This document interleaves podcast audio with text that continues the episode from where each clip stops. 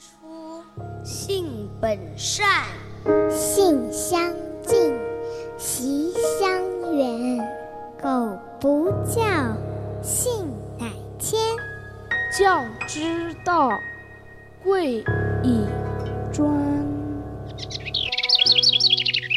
金戈铁马，不敌琴棋书画。青山古道，品一杯禅意清茶。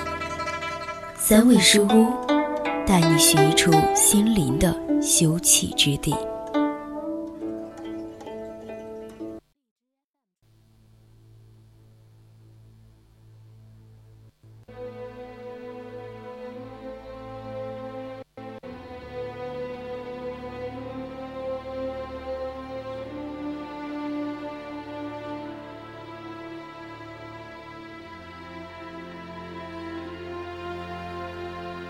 欢迎大家来到我们的三味书屋，我是朱白。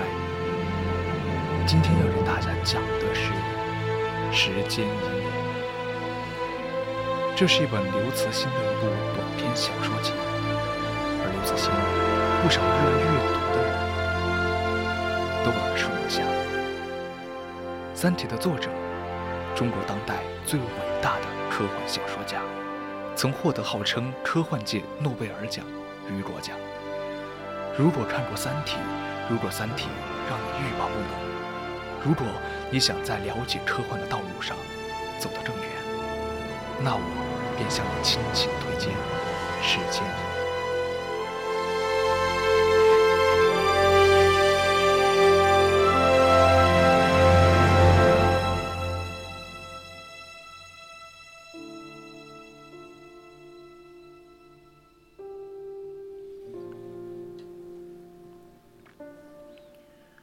时间移民，他是以大胆的想象，讲述了这样一个故事。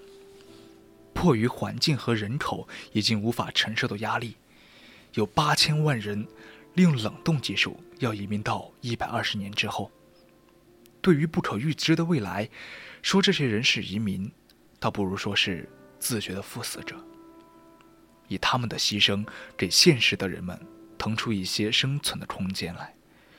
或者说，他们是以死相拼，而换取更好的活着的赌徒。他们以自己的生命为赌注，来一次穿越到未来的豪赌。所以说，一个冷冻着四十万人的巨大冷库，就像一个巨大的坟墓。这样的坟墓在全世界有二百个。这应该是人类比金字塔还要宏伟浩大的建筑物。未来会是一个怎样的世界呢？刘慈欣笔下描写的每一种未来世界，都包含着一种隐喻。一百二十年后，是黑色时代。这个时代，人类依然不能放下偏见和争竞，依然挣扎在战争和屠杀的漩涡中，不能自拔。这是一个世界被战争。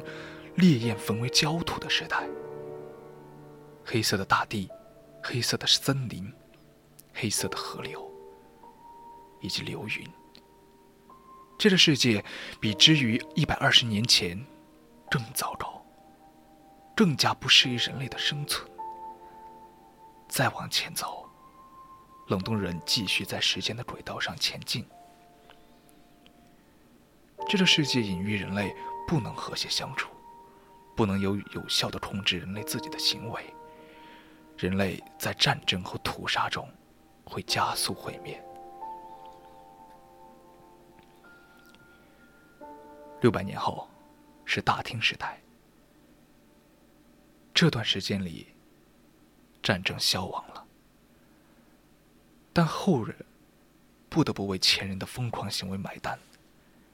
只能把世界所有的陆地都用一种类似水晶的东西包裹起来。他们把大地建设成了一个像客厅一样的空间。家庭消亡了，人们再也不用生儿育女了。那时候的人类几乎可以做到长生了。那一代人已经活到三百多岁，而且还会一直活下去。不知道什么时候是个终结。他们一个个博学、美貌、长生，哪里坏了，哪里残了，就在哪里修修补补，然后继续活下去。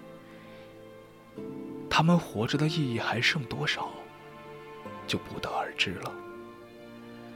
这依然是实践移民们无法理解和生存的时代，而且他们的到来也不能被真诚接受。要给移民画出有别于时人的生活范围的空间和范围，就好像类似于现在的难民窟吧。实践移民对于这个时代非常失望，他们继续前进。大天时代因为人类不能正确利用生物技术和医学技术，以至于迷失了自己，变得狭隘和自私，丧失了做人的乐趣。白驹过隙，一千年后，人类进入到了一种无形时代。这项科学技术发展到了极致，人已经没有情感，没有死亡，而且连自己的形体都已经被忽略了。每个人变成一个超级计算机的一个软件，人可以随心所欲创造一个自己喜欢的世界，可以在战争中死无数次，可以做万万人之上的国王，可以经历一个。一千次各不相同的浪漫史，每个人都可以主宰一个世界，比神更有力量。而且，人一旦经历过无形世界的生活，就像中毒一样，再也无法去回到有形的世界了。无形世界个体的人已经消亡了，所有人最终最终会合为一个软件。再以后的命运。将无法预测。在这样一个欲望肆虐、不加以遏制的时代，真的很可怕。时间移民决定沿着时间的轨迹继续走下去。无形时代，因为人类如果不能正确利用科学技术，一如若一任的内心欲望膨胀，那将可能会被科学技术所奴役或者绑架，进而导致意志的丧失。精神的沉沦，乃至肉体的集体消亡。君不见，人类文明发展到如今，科学技术发展一日千里，助推人类上天入地、深海遨游，环球地球也不过是昼夜间的事情了。所以说，作者笔下的人类可以在时间维度上安静的跨越。而现实，是我们还有没有一项成熟的技术，可以帮助人类实现时间上维度的跨越？就更别说什么长生不老了。或许未来的某个人类能够掌握这种技术，但如果现在的人都不能理性的将文明的火种传递下去，人类没有未来。这不是危言危言耸听。据说，人类现在拥有的核武器足以灭亡地球生物 n 次。这种说法不知道靠不靠谱。当然，这仅限于小说里。时间移民走了一一万一千年，直到他们冷库的燃料消耗殆尽，才醒过来。醒过来的人们看到了一个令人惊喜的世界：蓝天白云，小河流水，绿草森林。这。才是人类家园应有的景象。在不知不觉中，太阳就像流星一样划过长空。小说中这段反复出现的话语，真的有刺痛人心的力量。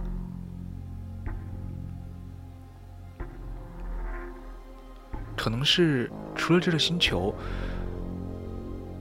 我们有可能会打造出到时间另一头去生活的诺亚方舟。